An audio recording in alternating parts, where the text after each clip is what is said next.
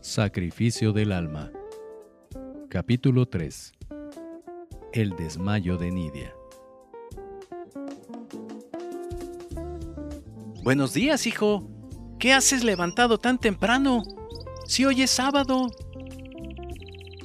Buenos días, mami. Creo que se me está haciendo algo tarde y tengo que bañarme con agua fría. Ay, voy a un recital de piano, a un museo con Nidia. Ay, qué sueño tengo.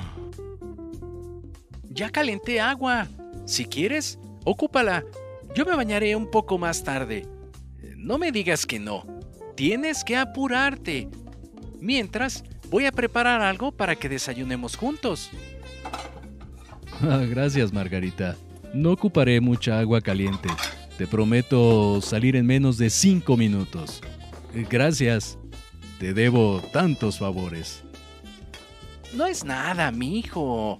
Haría lo que fuera por ti y por esa linda niña de la que estás enamorado.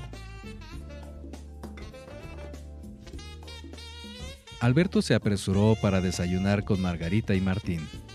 Mientras tanto, les platicó lo sucedido la noche anterior. Por su parte, los encantadores viejos daban consejos al joven inquieto y lo ponían al tanto de la forma de pensar de la gente en Francia. Quien los hubiese visto diría que eran padres e hijo. Alberto gozaba de un rato completamente diferente a los demás huéspedes. La esquina en donde siempre esperaba Alejandro estaba desierta. Era extraño. Él siempre llegaba antes y lo encontraba trepado en la base de un poste de alumbrado, haciendo payasadas. Cuando Alberto pasó enfrente de la casa de huéspedes de las dos muchachas, salieron volteando a todos lados a buscar a Alejandro. Los tres se saludaron y esperaron algunos minutos al moroso muchacho, pero este no llegaba y ya era tarde. Váyanse ustedes. Yo me quedo a esperarlo para que lleguen a tiempo. Nosotros los alcanzamos más tarde, aunque no encontremos lugares. Pidió Catalina a sus amigos, fingiendo ánimos. Alberto y Nidia aceptaron, con mucho pesar, notando la tristeza de Katy. Nidia también lucía muy seria. Casi no habló en el camino. Faltaban ya solo unos minutos para dar comienzo al recital. Clarice Boutet vio llegar a una pareja de apuestos jóvenes que le parecieron conocidos. Uno era Alberto, y la bella chica la había visto muchísimas veces, pero ¿dónde? Trató de pensar rápido, y la respuesta llegó como fuerte impacto que la turbó momentáneamente. Era la chica del cuadro.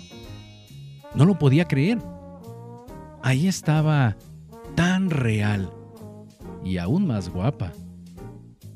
Clarice sentía mariposas en el estómago y ganas de expresar su emoción. Tenía que recuperarse de inmediato, quitar esa cara de asombro y aclarar sus sentimientos, pues los jóvenes se aproximaban rápidamente.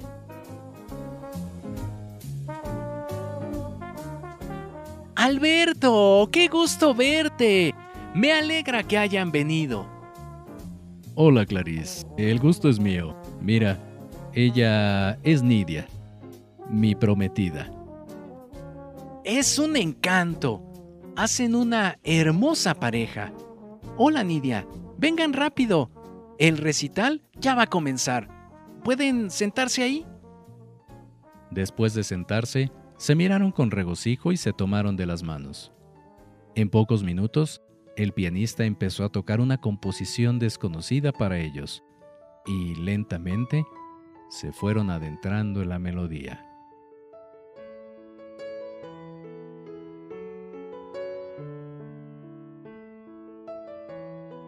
No había pasado ni un minuto cuando Nidia apretó la mano de Alberto y se mordió los labios. Alberto le preguntó si se sentía bien y ella contestó simplemente que sí, que estaba bien. La segunda interpretación era una de las favoritas de ambos, Serenata de Schubert List, que disfrutaron como un momento mágico. Los dos se sentían conmovidos y Nidia dejaba correr lágrimas de emoción por sus mejillas.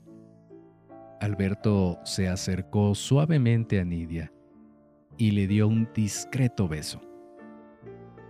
Cada nota era como gotas de un seductor elixir de pasión, que los llevaba en su imaginación a un mágico lugar donde podían abrazarse y besarse sin barreras, mecerse, girar y subir por el aire como humo de un cigarro en una lenta y apasionada danza de amor donde no existía nada más que ellos.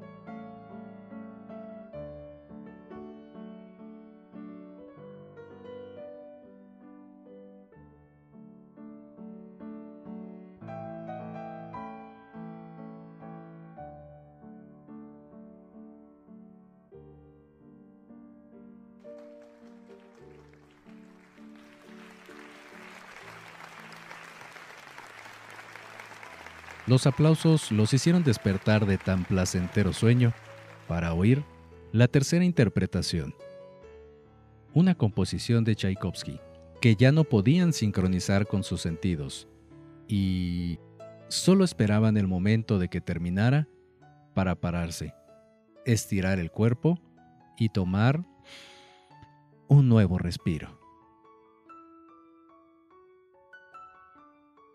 Nidia volvió a apretar la mano de Alberto y a cerrar los ojos con fuerza.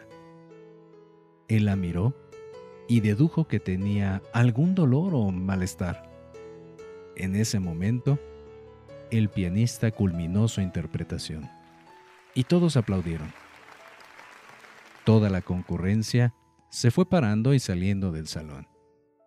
Él nuevamente le preguntó si se sentía mal. Estoy perfectamente, cariño.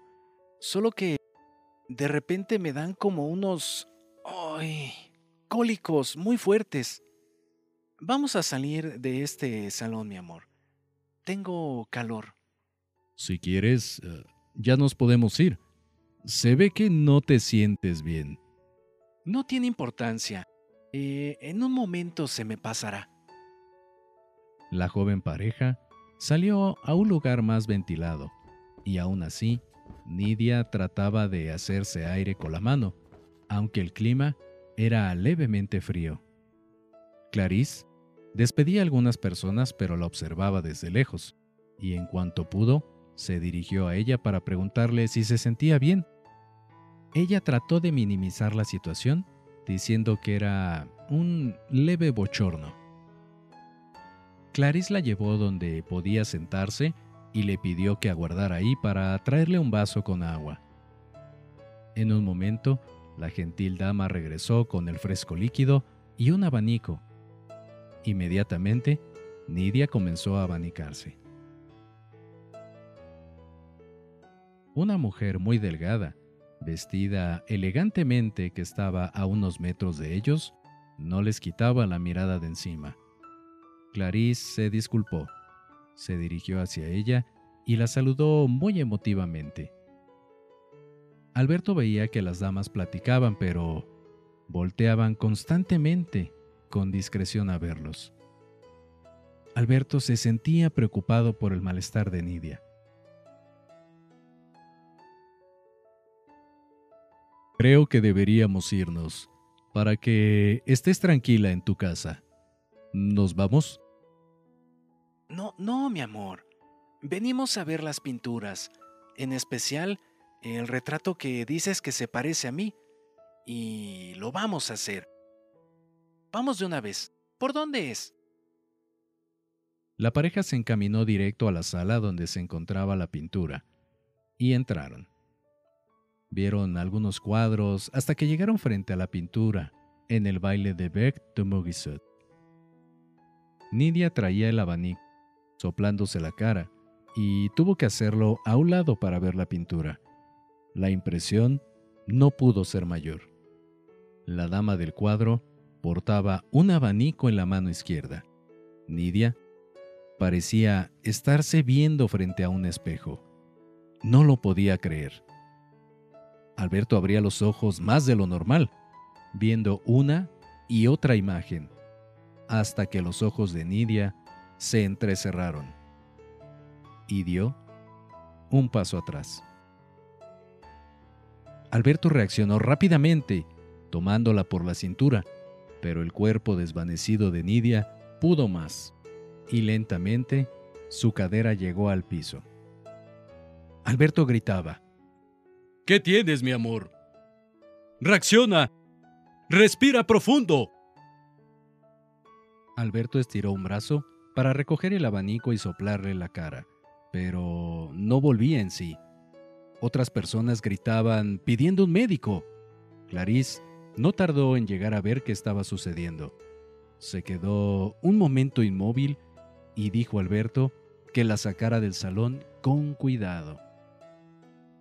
Alberto colocó sus brazos debajo de ella y la cargó, llevándola hacia afuera. Clarice pensó que en su oficina estaría mejor junto a la ventana y pidió a Alberto que la llevara allá, mientras pedían un médico a gritos.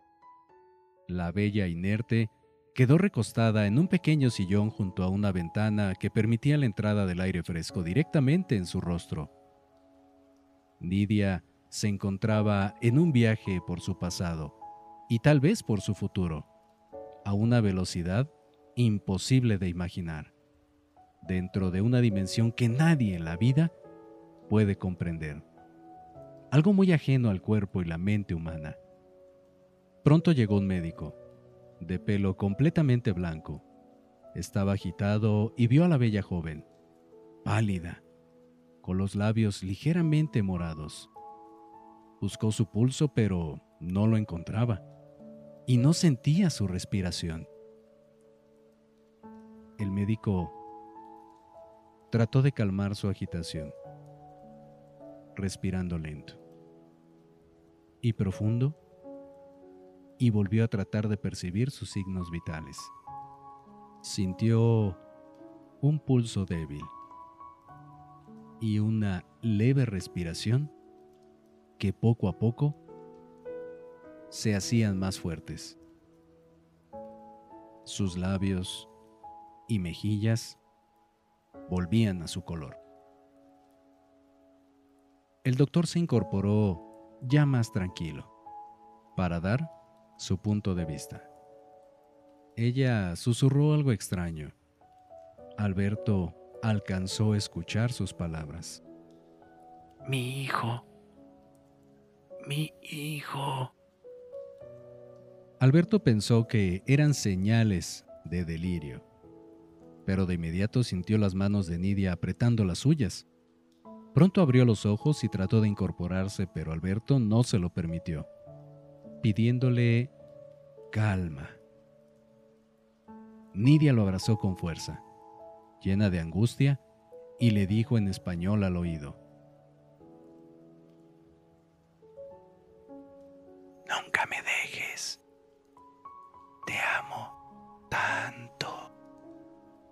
Clarice suspiró profundo y dio gracias a Dios.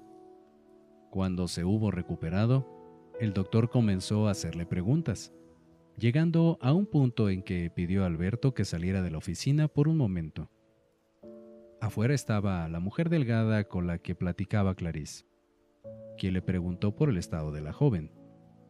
Alberto casi no volteó a mirarla, pero ella mostró preocupación y le brindó su apoyo. Cuando el doctor salió, dijo Alberto que se pondría bien, que solo necesitaba reposo, y él dio las gracias. Nidia se recuperó muy rápido. Parecía que ya no había por qué alarmarse demasiado, y Clarice pidió a uno de los empleados del museo que consiguiera un taxi.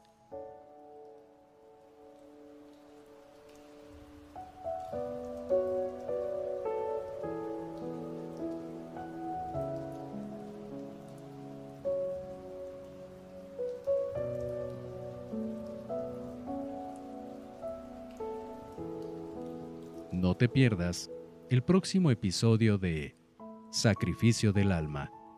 Un amor a través de la vida y el tiempo. Escrito por Rubén Sobrino Prado. Adquiere el libro de manera física en las librerías El Sótano o contacta directamente al autor a través de Facebook como Rubén Sobrino Prado.